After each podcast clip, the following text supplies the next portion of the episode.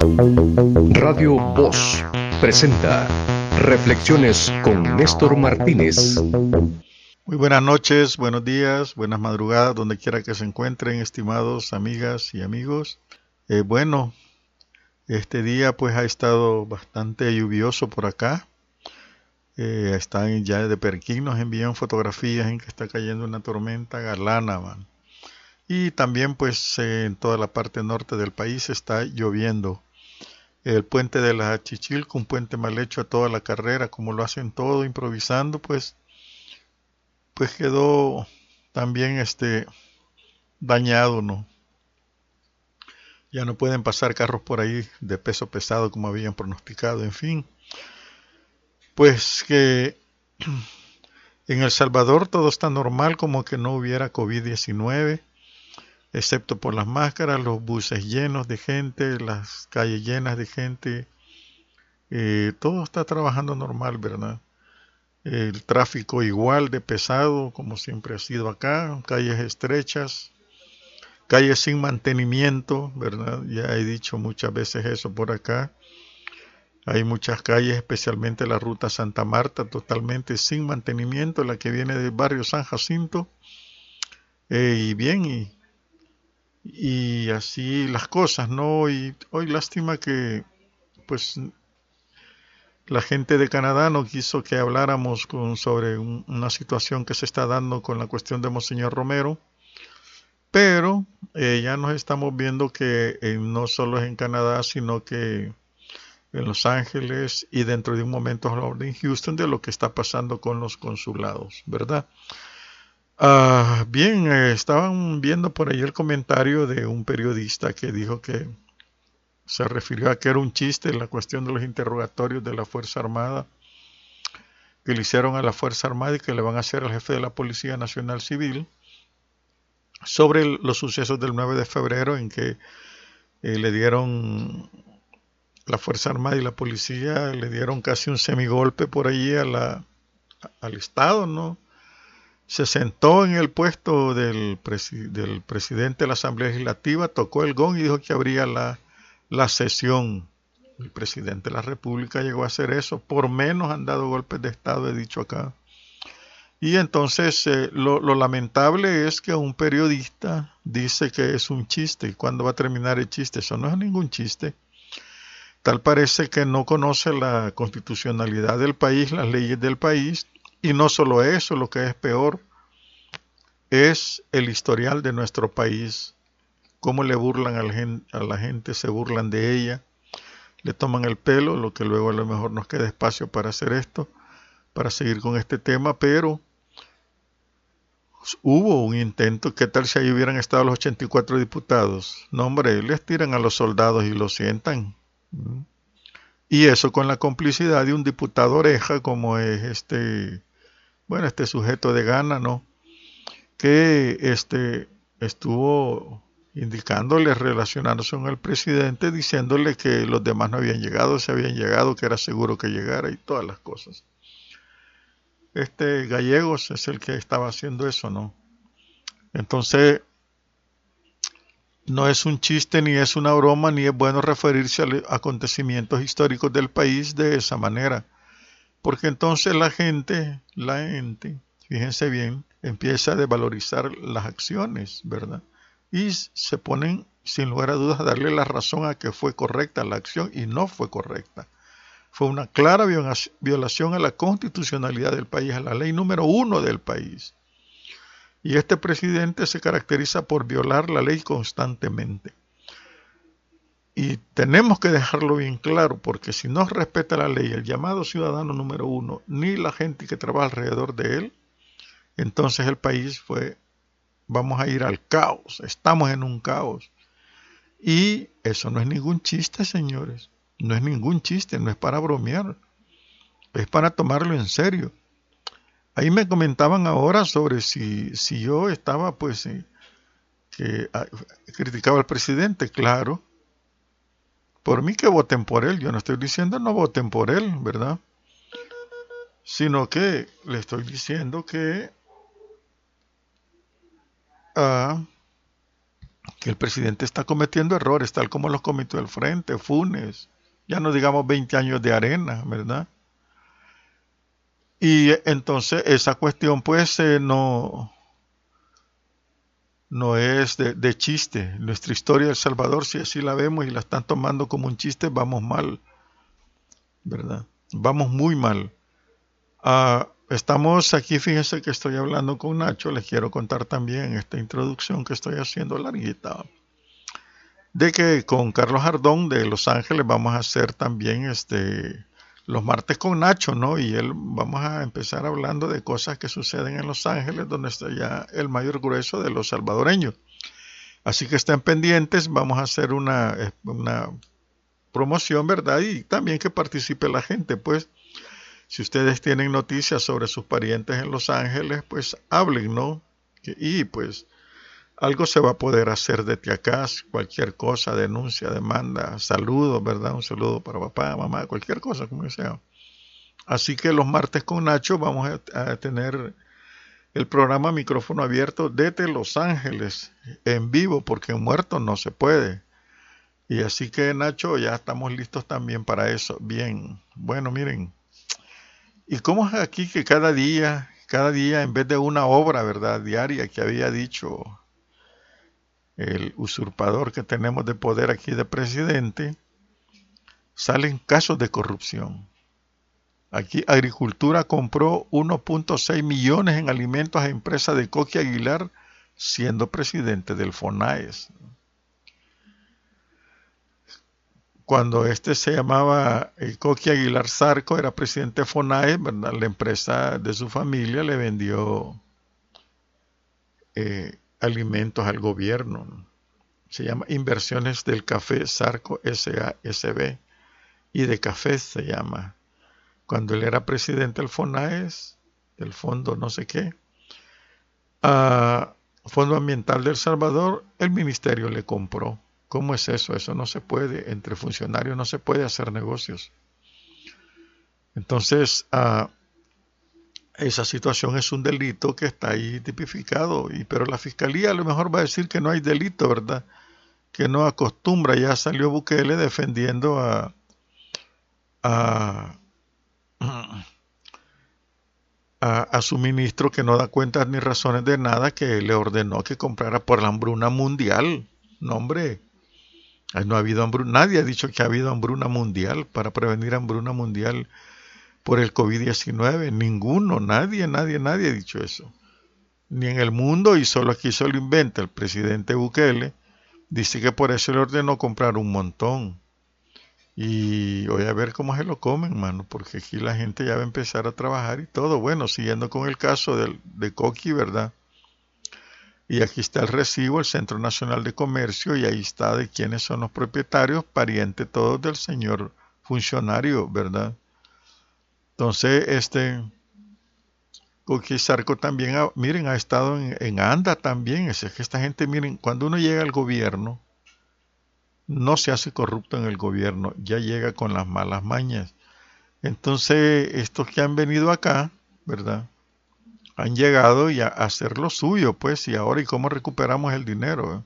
¿Dónde está la licitación abierta para que participen los empresarios de acá? ¿no? Y bien, así que, eh, y todavía siguen, ¿verdad? Dice, miren, las mascarillas estas azules de que las hizo una empresa que hace suelas de zapatos, que las quisiera, fíjense, mascarillas de PVC, el PVC son de plástico, que las quisieron pasar como mascarillas quirúrgicas, costaron millones, 3.3 millones pagó el Estado, y aquí está la factura por si no me quieren creer, ¿verdad? Por esa compra. Y no solo eso, ¿verdad? Pues resulta que eran tan de hule, ¿verdad? Que no, que tenía que, que ponerles filtros de polipropileno no tejido en tres capas para usar en respirador reusable. Y le han puesto KN95, fíjense qué falsedad de estas máscaras, 3 millones 300 mil más 500 mil por los filtros, 3 millones 800 mil dolaritos, señores, de unas mascarillas que no sirvieron para nada. Los médicos de aquí las rechazaron porque no habían pasado por ninguna. Fíjense bien, no habían pasado por ningún aval de autoridades que dicen esto es para médicos. Entonces esas médicas, esas y marcas Respitec le pusieron a estos que se dedicaron a, en vez de hacer suelas, va a hacer mascarilla y no cumplen ningún requisito de altísima seguridad de los que requieren los médicos. Y los médicos la rechazaron, pues. Los héroes eh, se la rechazaron. Y adivinen a dónde fueron a parar. Al ejército, a la policía, que también salieron contaminados, ¿verdad? Entonces, ahí hay un sobreprecio también. No solo fue una mala compra, sino que cada mascarilla, dice, es de dos dólares. Pero el Estado pagó 3.30 dólares por cada uno. Imagínense ustedes la cuestión, eh, cómo fue de los robos que estamos viendo nosotros en este gobierno. Todos los días sale algo, todos los días está la mascarilla de hule que no sirve para nada, que nadie quiso usar, porque a, los que la usaron les dejó marcas en la cara y les calentaba la cara. Y bien, Ah, seguimos nosotros con eh, comentando este preview y también pues la asamblea aprueba la ley marco para el uso de la bicicleta como medio de transporte. Ya es medio de transporte, conste. ¿Qué acaso la bicicleta para las bicicletas la ocupan para otra cosa, para dormir? No, ¿verdad? Para el uso de la bicicleta como medio de transporte. ¿Cómo es eso? ¿Alguien me quiere explicar eso? Eh, no, no se trata de como medio de transporte, hombre, esto, así que como medio deportivo, pues, no sé. Eh, pero si ya son un medio, la bicicleta es un medio de transporte, no necesita autorización. Se, se refiere a que el gobierno está obligado a proteger a los, es que miren, a los ciclistas. Si aquí es salvaje, todos sabemos que sí, que es ecológico, que no sé qué, y todo lo que quieran bonito, pero eso es allá en Europa. Usted va a Dinamarca, por ejemplo, Holanda si quiere, y le dan un mapa con todas las carreteras por donde puede andar en bicicleta. Mm, vaya por Taiwán, por ejemplo, y también hay zonas para andar exclusivamente en bicicleta, se puede correr todo el país. Aquí no, señores no me cabe la menor duda, ¿verdad? Aquí que aquí la bicicleta van a haber varios más muertos, pues si aquí los motoristas son salvajes para manejarlo de todo índole, de toda índole, ¿verdad? Y dice que la persona tiene derecho al uso de la bicicleta y quien no tiene, es que no entiendo esta ley, como medio de transporte ecológico, amigable y en forma segura, confortada, integrada con los demás medios de transporte. Si allá anda mucha gente con bicicleta, algunos hasta motor le han adaptado, porque hay, hay mecánicos que le adaptan motores. No entiendo esto, ¿verdad? Y dice que debe contar con un sistema de rodamiento. No, por Dios, hombre. ¿Y quién va a ocupar bicicleta sin rodamiento? ya me dio chiste esta ley. Mire, una bicicleta debe tener sistema de rodamiento, dirección y freno permanente en buena. No, hombre. Yo creí que era otra cosa la ley, pero en lo personal pienso que esta ley es una payasada. Fíjense bien. ¿Cómo es que me dice la ley que debe tener sistema de rodamiento? ¿Cómo es que dice esta ley que es, para el transporte de la bicicleta y que, es cobija pues, o es? Yo aquí la verdad es que no me ha gustado esto que estoy viendo acá, ¿no? Y, lo que deberían de hacer es una ley que obligue al Estado a hacer las ciclovías en todos lados. Ya se hizo un intento allá la entrada a al puerto de la libertad. Antes de entrar ahí tiene una parte para ciclovías pero hay muchos incluso. Vaya aquí por la eh, cómo se llama por la avenida Jerusalén. Bien se pueden haber hecho una ciclovía ahí ida y venida Pero al alcalde no se le ocurre nada y puso unos postes feos ahí que impiden la circulación de nada. Es decir, se están haciendo calles sin ciclovías, ¿verdad? Entonces este, dice que recorrer San Salvador en bicicleta es posible. No, hombre. Recorrerlo es posible solo con la policía atrás y la policía adelante y la policía a los lados, mano. Porque si no, ya hubo atropellos por eso. Bien, aquí pues me da risa esta cuestión, si ustedes quieren tomarla en serio, pero no se refiere a la cuestión ecológica, sino que hay conceptos ahí en esa ley que no encajan. Bien, en este momento pues nosotros vamos a, a intentar comunicarnos con Houston para que nos cuenten a qué se debe esta situación que se está dando, no solo en Houston, ¿verdad?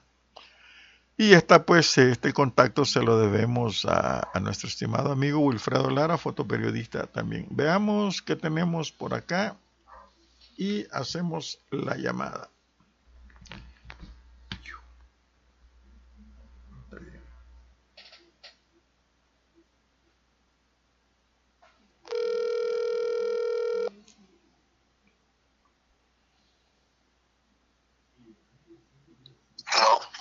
Hola, Roberto Segura. ¿Cómo estamos? Te habla ah, Néstor Martínez. Aquí pues, estamos al aire ya de, ya de un solo. Aquí no valen pausas.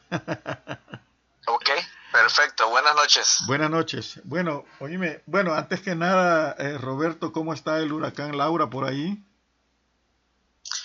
Pues gracias a Dios eh, en el lado de Texas ya no se vino, no tuvimos ni siquiera lluvia para nada, nos preparamos como siempre con agua y todo, pero ni siquiera llovió, se, se vio mucho más al área de, Luisiana, el área de Lake Charles y Luisiana han sido bien afectadas. Nosotros Texas, lo que es donde, estoy yo, Houston, a algunas áreas de Texas, pero más que todo en el, en el East tuvo un poco de lluvia, pero en realidad Texas se salvó. No hubo, no hubo nada que lamentar. Luisiana sí fue la más afectada por, por Laura. Ah, bueno, ahí en Luisiana siempre pegan las cosas, ¿verdad? Fuerte. Oh, sí, en Luisiana, como dicen, le llueve sobre mojado, valga la redundancia. Bien, hablemos de lo que te truje chenche, como decimos aquí de este lado, ¿no? a los salvadoreños. a los salvadoreños. ¿Cómo está la cuestión no están atendiendo las embajadas o los consulados a los salvadoreños? La, situación es esto, desde que comenzó la pandemia a finales de marzo, los consulados cerraron y desde entonces no hay atención definitivamente para nada. Ni siquiera cada, consulado en Estados Unidos, por ejemplo, lo que he chequeado, he chequeado cuatro, eh, que es el, de Houston, que es el que me queda a mí cerca, Dallas, eh, chequeé lo de Los Ángeles y uno de, creo que se llama Silver Spring, la ciudad, para monitorear algunos, todos están cerrados. Supuestamente han habilitado unos números de teléfono, han habilitado contacto de WhatsApp, pero en ninguno dan respuesta. Si ustedes pueden chequear la página de ellos, están cerrados, la gente quejándose que necesitamos, necesitamos renovar documento de identificación, en este caso el pasaporte, que sirve para, que es el único, que es el único documento válido aceptado en Estados Unidos para hacer algún trámite. No están, no están, no están haciendo ningún trámite desde marzo. Están cerrados totalmente, no, dan respuesta, no contestan teléfono, absolutamente nada. Nos han dejado abandonados. Y entonces, eh, ¿cómo van a hacer ustedes? ¿Han, eh, ¿Han enviado cartas o peticiones a Cancillería o, o les han dado respuesta el gobierno? Individualmente no lo hemos hecho como grupo, individualmente yo le he dicho a las personas que, que se están quejando ahí en, en las redes sociales que enviame, enviemos Twitter, hemos enviado Twitter a Cancillería, a la ministra Gil, a partidos desde la oposición, por ejemplo, a partidos del FMLN, a la diputada Nidia Díaz, a la fracción del FMLN, eh, nadie, nadie, nadie se ha molestado en en contestarnos, en decir, no, por lo menos lo sentimos, estamos con ustedes, vamos a ver qué hace. Nada, nadie, nadie a quien, repito, a Cancillería, la ministra Gil, nos ha respondido, nos han dicho nada, nada. Ni siquiera los cónsules aquí de cada ciudad, de Dallas, Houston, nadie responde, nada. Por ponerte tres ejemplos, ah, hay, una, hay una persona que yo conozco que perdió su trabajo por, el, por la pandemia del coronavirus. Mes y medio después le ofrecieron un trabajo, pero le dijeron que se identificara. Ella está ilegal acá, pero le dijeron que mostrara su, identificación de, de su país. Mostró su pasaporte, pero está vencido y le dijeron, no, necesitamos un pasaporte vigente. Esta persona está desamparada, no tiene cómo obtener ayuda, está sin trabajo, perdió su apartamento, perdió su trabajo y no ha podido renovar su pasaporte. Otro caso, uh. a un, un, señor con que yo conozco también, ellos están ilegales, incluso su hija. Su hija, su hija ya cumplió 18 años. Como era menor, pues no necesitaba identificarse en la escuela más que con una partida de nacimiento. Ahora ella necesita, porque ya es mayor de edad, necesita, ya cumplió 18 años, ya necesita un pasaporte su hija está sin identificarse porque no tiene cómo poder sacar un pasaporte porque los consulados están cerrados. Y el último ejemplo, en mi caso, yo necesito sacar una licencia que aquí se llama el DBA para abrir un nuevo negocio. No lo he podido hacer. He perdido un contrato que, que me estaban ofreciendo porque no pude renovar la licencia, porque no tengo el pasaporte vigente. Y así como, así como esos tres casos, hay miles, si ustedes chequean la página de Facebook de cada consulado, miles de personas se quejan que nadie les contesta. Nos han dejado desamparados casi por cinco meses. Sería una pena y una vergüenza que si a los consulados, al personal de consulados les están, pegando, les están pagando por hacer nada, porque no contestan ni siquiera el teléfono. Esa es la situación de nosotros se acuerdan de nosotros solo cuando es campaña política, y no me refiero solo a un partido político o al gobierno, me refiero en general, que hemos, que hemos tratado de contactar a funcionarios del gobierno, a partidos de la oposición, nadie se acuerda de nosotros porque no es campaña política. Sí, es lamentable lo que está sucediendo allá y lamentable que las autoridades tampoco les estén atendiendo. Eh, hasta ahora tampoco sabemos de un plan para abrir nada, nada, nada, no sabemos nada de nada. Eh, no hay ninguna alternativa entonces para ustedes, ninguna. No, definitivamente no. Por ponerte un ejemplo, todas las cortes que donde, donde hacen los trámites de multas de tráfico, donde yo quiero renovar mi licencia, quiero sacar una licencia de negocio, todos ellos cerraron, cerraron como por dos meses, dos meses y medio, pero ya comenzaron a trabajar dando citas. Ya no nos reciben como antes, que todo todo el mundo entraba y, y, así es. Hoy, hoy ellos dan cita.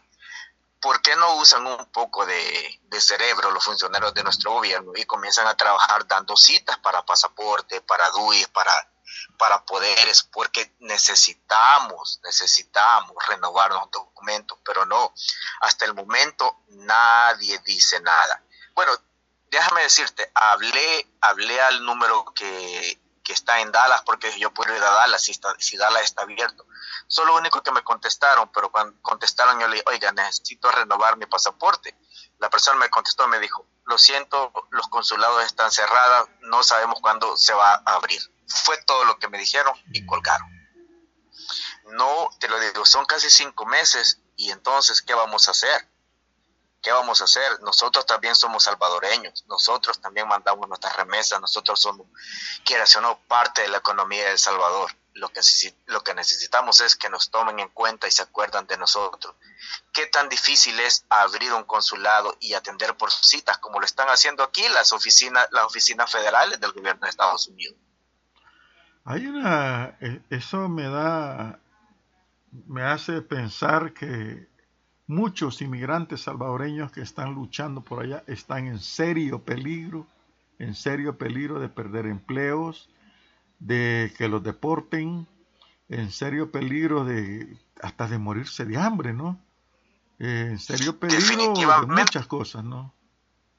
Eso, eso es un hecho. Te, te, te, lo pongo de ejemplo. Yo conozco muchas personas y hay dos, dos cercanas a mí que han perdido su empleo porque no y, no y no han podido obtener un nuevo empleo que les han ofrecido porque les han pedido documento legal aceptado en Estados Unidos. El único documento legal de Estados Unidos es el pasaporte, pero debe de estar vigente debe de estar vigente por cualquier cosa. Por, ponerte un ejemplo, un ejemplo, eh, incluso si tú vas a un bar, a un nightclub, y si tú, si tú estás ilegal en, ilegal en este país, te piden que presentes tu pasaporte, pero tú no puedes entrar a esos lugares si tu pasaporte está vencido. Así de ah, fácil. de veras. Por ponerte, por, poner, por ponerte un ejemplo. Ni siquiera una cerveza se pueden tomar. Pues. Ni siquiera eso si no presentas tu documento legal. Más, más en serio, más en serio, hay personas que prácticamente han perdido sus apartamentos, porque perdieron su trabajo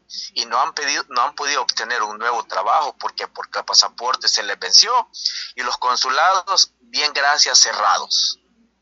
Esta situación es grave, créemelo, así como tú le dijiste, personas están muriendo de hambre, muriendo de hambre, porque porque no han podido renovar su pasaporte y producto de eso no han podido obtener un empleo. Cancillería tampoco ha publicado nada, nada, nada en sus páginas web. Nada, nada. Y lo más triste es que muchos de los links que tienen las páginas de Facebook de los consulados y Cancillería, cuando le das clic, te mandan un virus.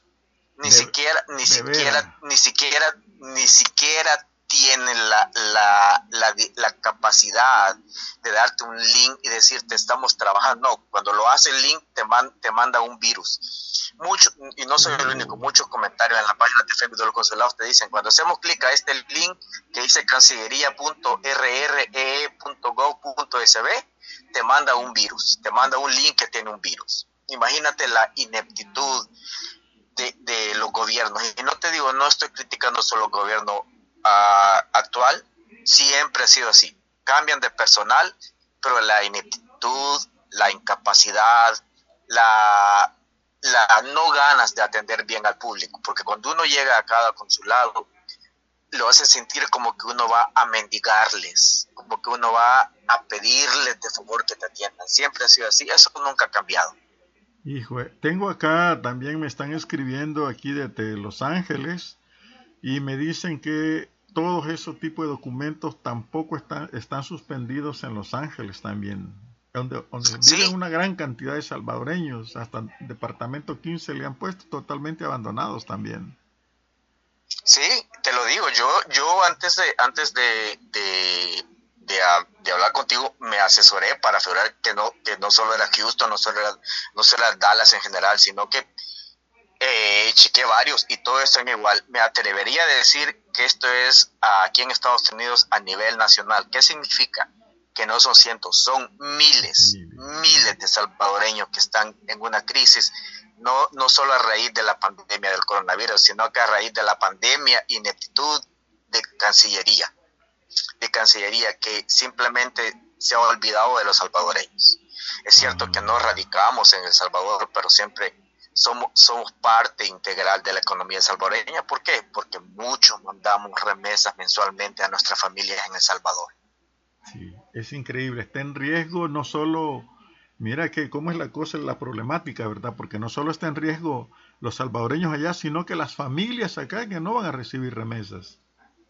Exacto, exacto, porque para todo, para todo te piden un documento que esté vigente, el único documento del pasaporte. Pero te digo, no solo el pasaporte, hay personas que necesitan, por ponerte un ejemplo, vender su casa allá para, para algo, necesitan hacer un poder. Yo alguna vez hice un poder, necesito eso, pero no se pueden hacer poderes, no se pueden sacar partidas de nacimiento, no se pueden renovar dues. Prácticamente los consulados no nada, nada, nada. Prácticamente los consulados no existen, están muertos y como te repito, sería una vergüenza y un insulto para el pueblo salvadoreño si esta gente, los consulados, aún está recibiendo su, salario por hacer nada, porque prácticamente ni siquiera contestan el teléfono. Una grabación sale y nada más, nada más.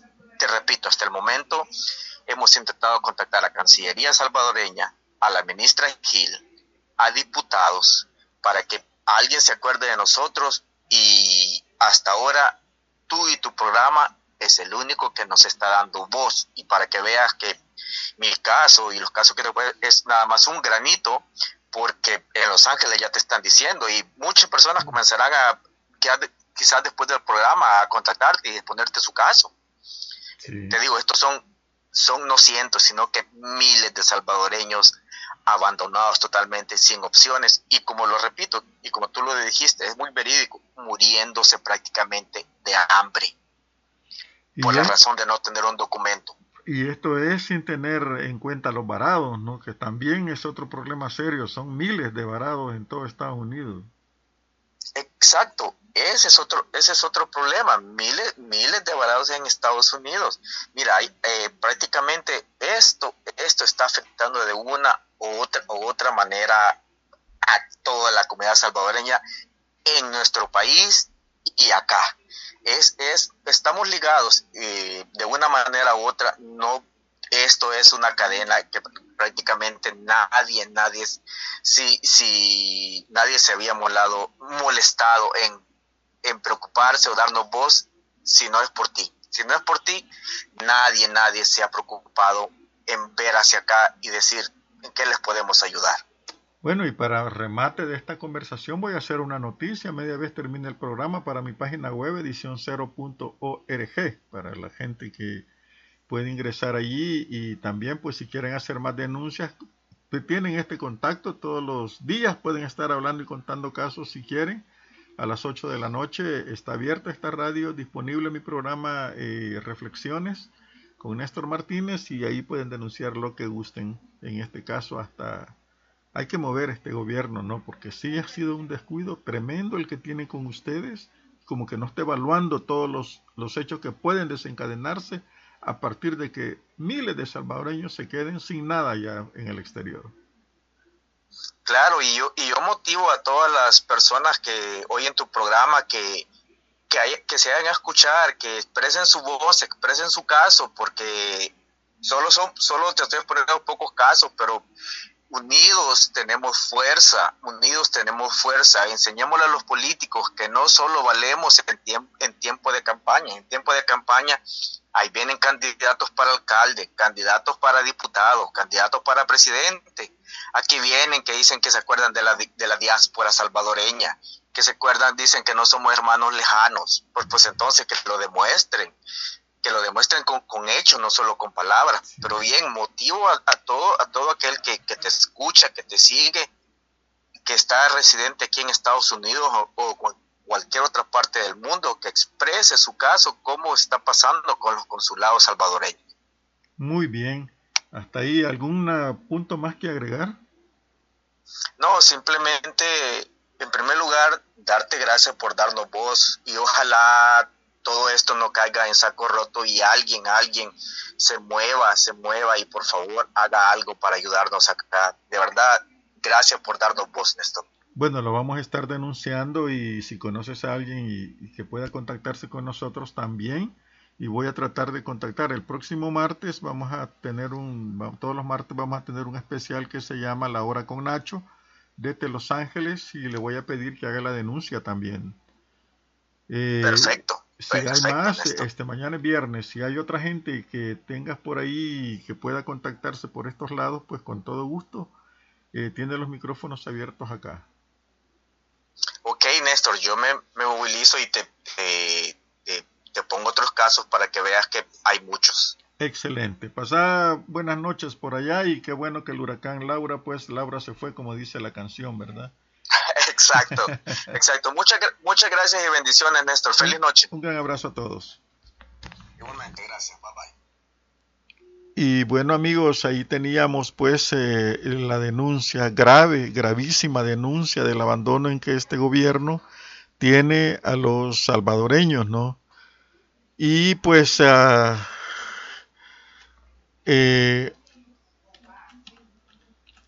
no sé, no sé qué decir ni qué podríamos hacer para motivar a las organizaciones allá en Los Ángeles, pueden ya empezar a presionar, pues. Eh, eh, tienen que precisamente presionar de una u otra manera, tienen que alzar el grito y que llegue hasta el cielo, como decimos, porque muchos salvadoreños están en verdadero peligro, peligro de mucha índole, de salud, hasta hambre, hambre, comer, de estar derrimados por allá, de no enviar el dinero a sus familias y esto debido a que están cerrados los consulados en Estados Unidos. Pónganle atención a eso, señores. Bien, pues Em, siguiendo con nuestro programa, tenemos acá que a la vez me llama la atención a mí algo, miren ustedes. Por eso puse aquí el asalto a la inocencia del pueblo. ¿cómo es esto que nosotros, el pueblo siempre confía, va con gran esperanza a las elecciones, va a votar, va, ofende, lo obligan a que ofenda a otros, ¿verdad? A que esos corruptos, ladrones, a y todo lo que acostumbran decirle. Como que, ¿por qué se dejan lavar el pelo? Esa inocencia tan pura. Para mí lo veo así, como alguien que tiene esperanzas, que siempre sabe que algo tiene que pasar. Y por Dios, mano, ¿cómo es que se burlan de la gente?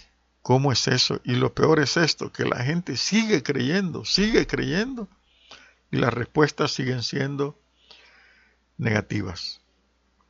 Siguen siendo negativas para la gente, porque si hay algo que debe de levantar a un pueblo, miren aquí le hicieron una gran propaganda a, la cuestión del puente Chichilco, por ejemplo. Sí, ahí va y es un puente dañado. Y la gente creyó que van a seguir haciendo puentes. Alguien comentó ahí en Twitter, es que este gobierno ha hecho muchos puentes. ¿A dónde, señores? ¿A dónde? ¿Por qué engañan al pueblo? Es algo que es difícil entenderlo, pero también es por qué el pueblo se deja. Yo creo que en este caso podría decirse que el pueblo tiene la culpa, porque no le han enseñado a leer, porque es inculto, cualquier cosa.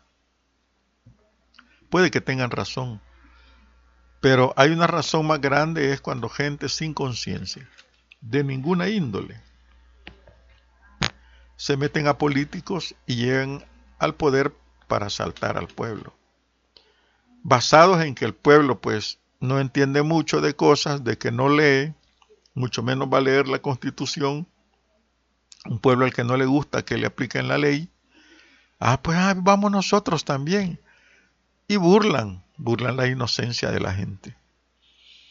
Esa situación es dolorosa, Dolorosa, ¿por qué? Porque esa, esa situación permite que no llegue nadie, fíjense bien, no ha llegado nadie hasta el sol de ahora, que haga un pacto y que tenga la fuerza para hacer un pacto social e impulsar y sacar este país en beneficio de todos, de todos. ¿Cómo va a ser democracia, pregunto yo, si la mayoría vota por unos pocos y estos pocos luego cierran el muro y empiezan a beneficiarse del poder? de varias formas, metiendo a sus familias, metiendo a sus cheradas, alterando facturas, robando, en este caso hasta abandonando a los hermanos en el exterior. ¿Cómo vamos a creer eso? Entonces dijo alguien por ahí, entonces en los próximos cinco años vamos a elegir otro, si este nos falla. Pero no podemos estar diciendo que cada quien, cada cinco años nos van a arreglar. ¿Cuántos tenemos como país? 200 años y nadie nos ha arreglado nada. Espérense, vienen otros cinco años, van a llegar otros, y van a llegar otros, y otros, y otros. Y miren, yo leo las promesas de los candidatos, que son candidotes. La misma promesa de siempre, es la misma, señores. Vamos a sacar adelante el país, es mentira, mentira porque hay requisitos necesariamente que hay que cumplir para sacar adelante el país. Primero, no robar, ser honestos, y eso es bien difícil, es moneda rara en este país. Segundo, ser un político de oro, que valga 10. ¿Qué, es un, ¿Qué esto significa?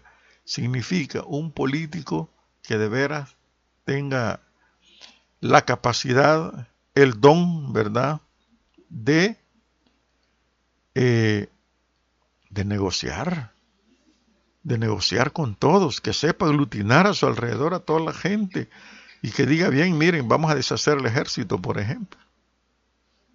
Y todos los ricos que les interese el ejército digan, sí, es cierto, hagámoslo, tiene nuestro apoyo. Y vamos a necesitar que esto y esto y esto y esto y esto. Depongan las armas, yo depongo las mías y, y le damos todo. Ah, eso sucedió en Costa Rica. Y miren lo que es Costa Rica. Se reunieron todos, don Pepe Figueres, y digo don porque merece el calificativo de don, don Pepe Figueres, ¿qué es lo que hizo? Esto, reunió a todos, comunistas, derechistas, ejército, oligarcas, terratenientes. Ok, hagamos este pacto. Había guerra en Costa Rica, por algo el aeropuerto se llama Juan Santa María, un líder trabajador que combatió también, combatiente. Entonces, bueno, hagámoslo. ¿Y cuál es el proyecto? Este, transformar toda Costa Rica para todos. Y lo hicieron, señores. Lo hicieron. ¿Por qué? Porque tenían un liderazgo, no tenían un bayunco que se dice cool y todo, no, tenían un liderazgo. Y todos hicieron el pacto, deshicieron el ejército, renunció el Partido Comunista a todo el degenere que se tenía, renunciaron los terratenientes a sus aspiraciones de todas feas que tienen y todos los capitalistas, etcétera, etcétera, y enrumbaron Costa Rica. Fuera de Cuba, Cuba es una excepcionalidad también, Costa Rica es el segundo país más excepción cuya revolución ha dado resultado donde los trabajadores adquirieron todos los derechos sin ningún problema porque tener a los trabajadores contentos y bien pagados es lo mismo que en cualquier empresa, en cualquier parte del mundo para que funcionen bien las cosas. La honradez, las leyes para castigar y todo someterse a las leyes fue algo tremendo. Han tenido problemas, es cierto, pero son inferiores en este caso a lo que estamos viviendo en el país, por ejemplo un tipo inmaduro que pasa peleándose con todos y en vez de levantar el país a cada rato, todos los días salen casos de corrupción, todos los días sobreprecio, todos están agarrando dinero. ¿A qué se debe? Es por eso, señores, porque asaltan la buena fe del pueblo y el pueblo, mucho pueblo, de verdad pueblo, le sigue creyendo. Y por eso se sienten seguros porque le van a dar el voto, porque el pueblo, porque le van a tirar otras mentiras y el pueblo tarda en reaccionar.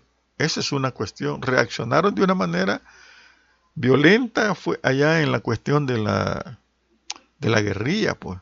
pues. se alarmaron todos, pero ni así compusieron. Ahorita no se puede hacer eso. Pero estamos en condiciones francamente duras aquí en el país. Y esa situación dura, señores, hay que reflexionarla muy bien.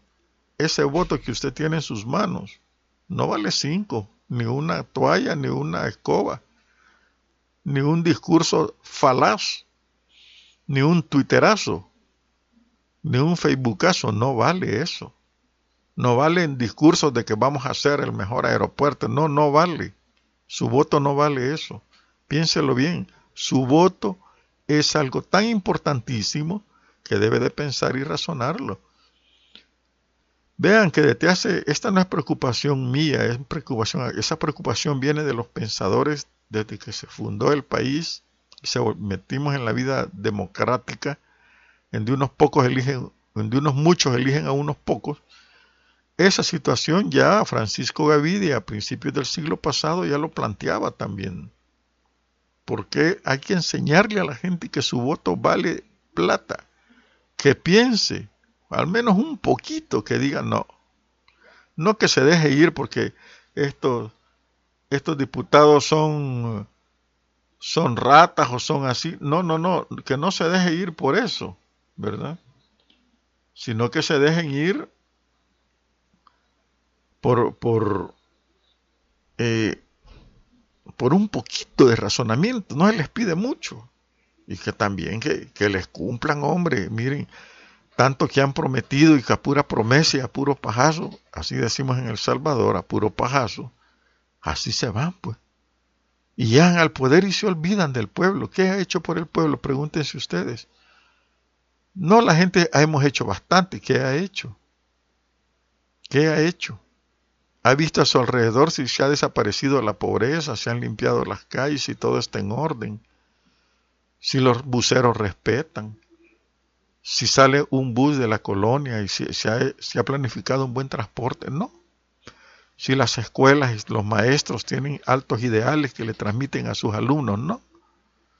Solo van a cobrar porque no hay liderazgo, eso está perdido, señores. Si no hay liderazgo, abajo los empleados tampoco hacen lo que ellos quieran. Como dicen, ¿verdad? Hacen fiesta con el dinero ajeno y como dijo un amigo por ahí, solo cobrando, para eso sí son buenos, pero para darle, devolverle a la gente, ¿dónde está la gente de servicio? ¿Dónde está la gente que puede hacer algo por esto? La matan, la desaparecen, la despiden. ¿Dónde están los sindicatos que protegían a la gente y su gremio? No, ahora ya andan tirados protegiendo al, al gobierno. ¿Dónde? Eso ha creado incertidumbre y eso permite que El Salvador, con toda seguridad, vamos atrasados. atrasados, atrasados, atrasados. Tenemos que superar esto, señores. Tenemos que superarlo. Ya es tiempo de ponernos a pensar, aunque sea un granito, un granito de maíz, aunque sea, no todo el saco, pero aunque sea.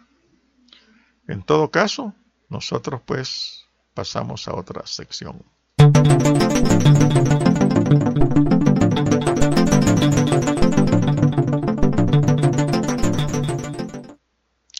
Bueno, ya venimos de, de otro lado, ¿verdad? Y ahora pues nos vamos a la sección cultural. Fíjense que, eh, digo, cultural es la experiencia que tengo, ¿no? Porque eh, ayer hablábamos de la música con Benjamín Palomo, ¿verdad? No he subido, que me disculpe Benjamín, he estado un tanto atareado y un tanto aragán para estar subiendo el material que ya se me acumuló, no para subir, porque hay un trabajito bien largo que tengo que hacer por ahí, pero en fin, fíjense ustedes, ¿Cómo es esta cuestión? La cultura de nosotros en El Salvador es riquísima, me atrevo a decir que no tanto como la de Guatemala, que está descuidada, o como la de México. Pero este país pequeñito por donde pasaron un montón de cosas es riquísimo en muchas cosas. Pero esa parte cultural, la identidad de nosotros, nadie la ha intentado rescatar. Aquí hay muchos tesoros desde los hombres prehistóricos, imagínense ustedes. Desde la prehistoria hay muchos tesoros descuidados hasta llegar antes de los, a los previos que estaban con cuando vinieron los españoles, ¿no? Toda esa historia es desconocida por ustedes.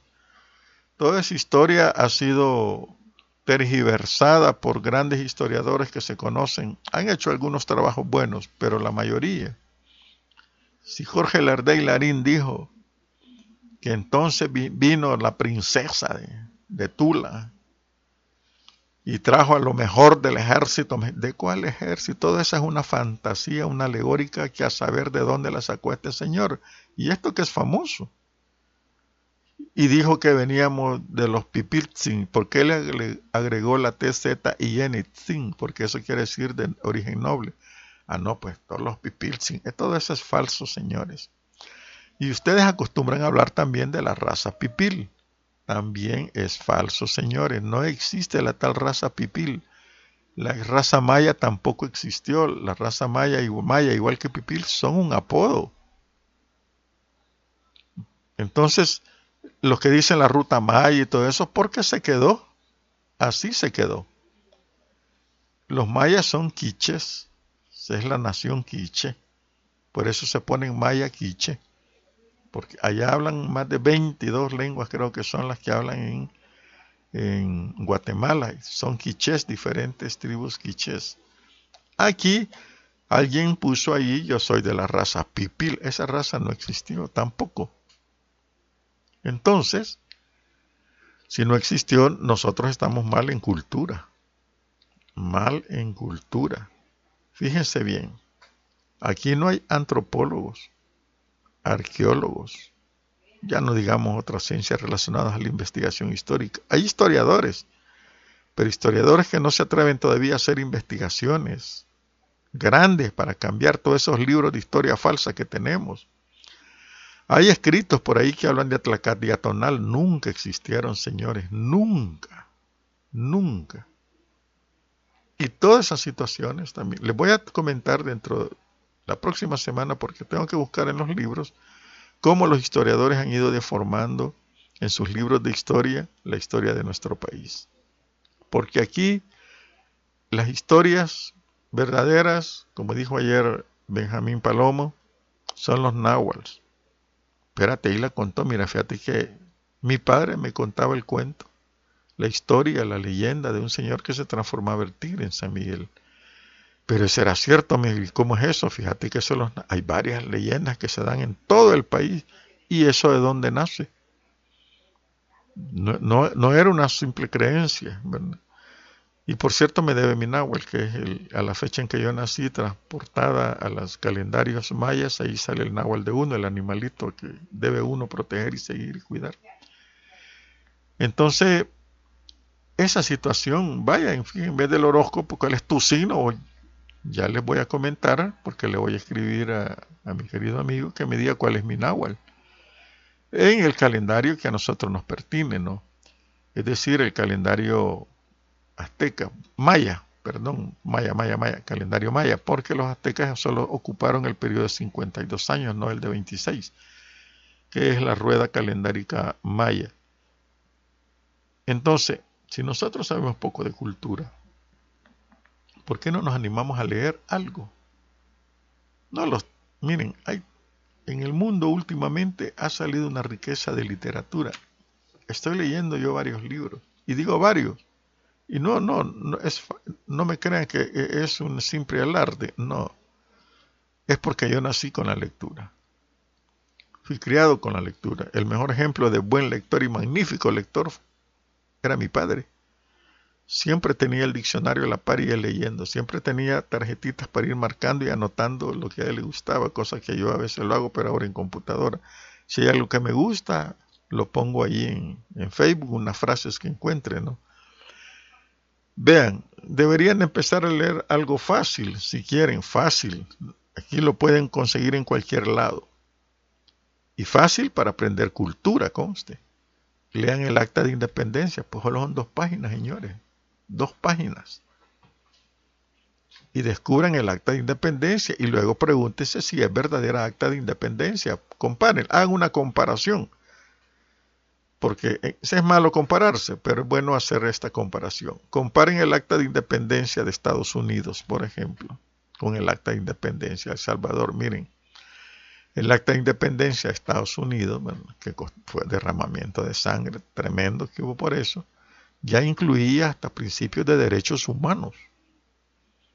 Todo lo que iba a ser ese país, la grandeza del país, y no la grandeza por territorio, la grandeza de ideas y leyes el acta de independencia del país es un acta, es un escrito de buenas intenciones que firmaron.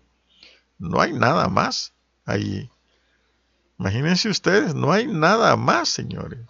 Sino que un escrito de buenas intenciones. Pero bien, no lo quiero, no quiero que sean mi, que sigan mi, eh, lo que yo les digo, háganlo ustedes. Miren, en esta acta de independencia que firmaron estos, eh, son en realidad cuatro páginas, ¿verdad? Pero igual quedan reducidas a poquito. Hay una cosa que ha llamado la atención de los historiadores, para que vean ustedes, ¿verdad?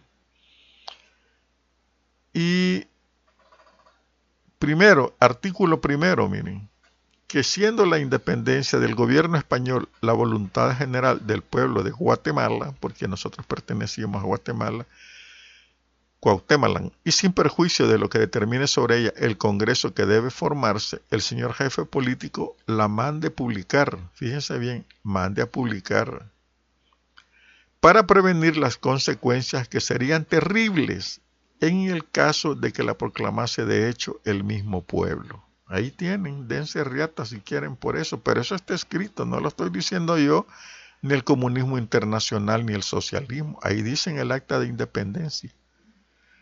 Anímense. Imagínense lo que dice el acta, ¿verdad? Para que se mande a publicar, ¿verdad? Para prevenir las consecuencias que serían terribles en el caso de, la, de que la proclamase de hecho el mismo pueblo. ¿Se los leo una vez más? No, léanlo ustedes. Bien. Estaba hablando de la lectura. Hay otra cuestión bien deliciosa en esto de la lectura. Uno lee muchas cosas, les decía a ustedes. A medida que uno va enamorándose de la lectura, porque no la agarren así. Yo agarro un libro y ya me aburrió. No, compártalo. Agarre libros fáciles, entre comillas. Libros de aventuras, paquines y quiere.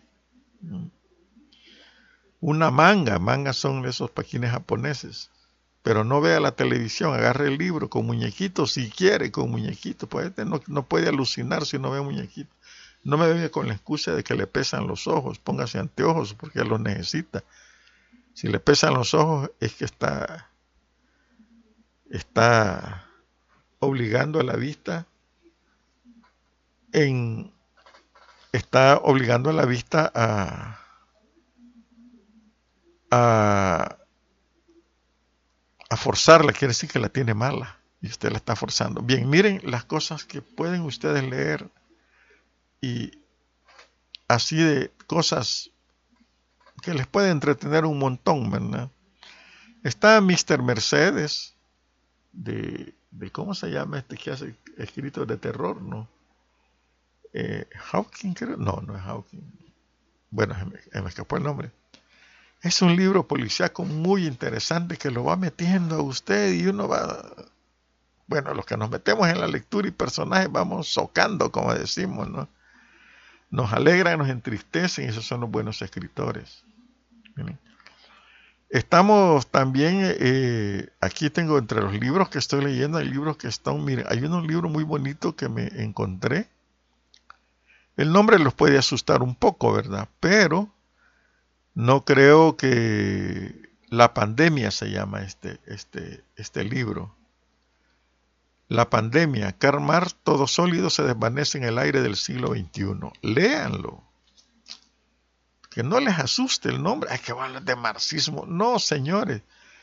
Trae toda la cuestión de la pandemia, los mitos que tenga que eliminar usted de la pandemia y toda la cuestión.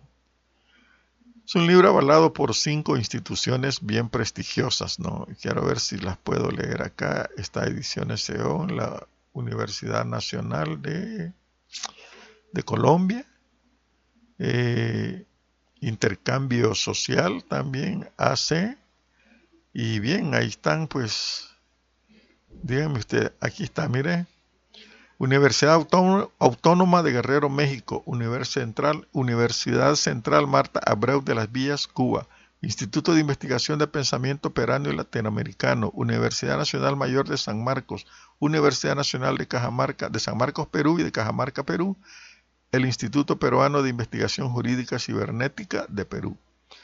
Facultades que han participado, Facultad de Filosofía y Letras, Facultad de Derecho, ¿verdad? Programa Educativo de Filosofía, Maestría de Humanidades, Cuerpos Académicos, todas redes sociales. Hijo de puya, miren, es un libro tan cachimbón, mejor ni sigo diciendo quiénes lo hicieron, ¿verdad?